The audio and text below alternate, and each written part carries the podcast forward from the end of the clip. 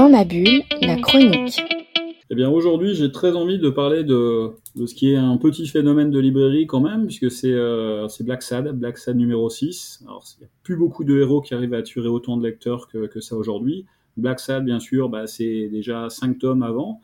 C'est un jeu vidéo, c'est une série télé, c'est un film en cours de, de réalisation, donc c'est quand même quelque chose de très important. C'est une équipe espagnole qu'on connaît que quasiment que pour et par Black Sad. Euh, Black Sad, c'est simple, c'est des animaux qu'on retrouve dans l'univers du polar américain, euh, du film noir des années 40, 50, 60. On découvre à travers chaque volume une façon différente et un cinéma différent. On va sur Edward Mitrick avec Adieu ma belle, on retrouve Gilda, il y a beaucoup, beaucoup d'univers très différents.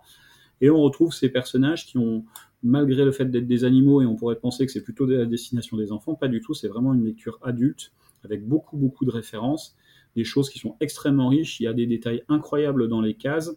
Et on peut relire les, livres 5, 6, 10 fois. On aura toujours un grand plaisir et une grande découverte à les parcourir. Alors, le tome numéro 6, on avait, en tout cas personnellement, j'avais un peu peur parce que systématiquement, à force de prendre du plaisir, on a toujours une petite peur, une petite crainte, voire une réticence à ouvrir le, nouvel album. Là, en plus, c'était sur un double album, puisque c'est la première partie qui est présentée.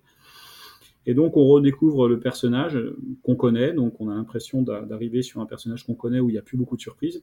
Et au final, il nous entraîne encore sur un univers différent avec des personnages complètement différents. La scène d'ouverture, bizarrement, pour un film référencé au film noir, est très très éclairée avec beaucoup de lumière et beaucoup de, couleurs. On est sur une scène de théâtre dans un parc.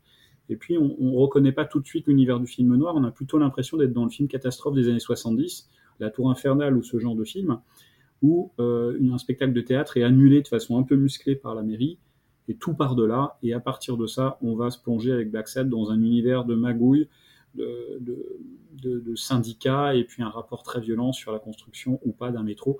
Je vais pas en dire plus, faut vraiment le lire, il faut vraiment prendre le temps de le lire, de le découvrir, parce que c'est quelque chose d'assez unique, et on a vraiment beaucoup de chance d'avoir un auteur et des auteurs qui sont capables de se renouveler en restant quand même très fidèles à leur personnage. C'est un très très beau livre et moi j'ai personnellement j'ai tout à fait hâte euh, de voir la deuxième partie euh, des aventures de Black Sad 6.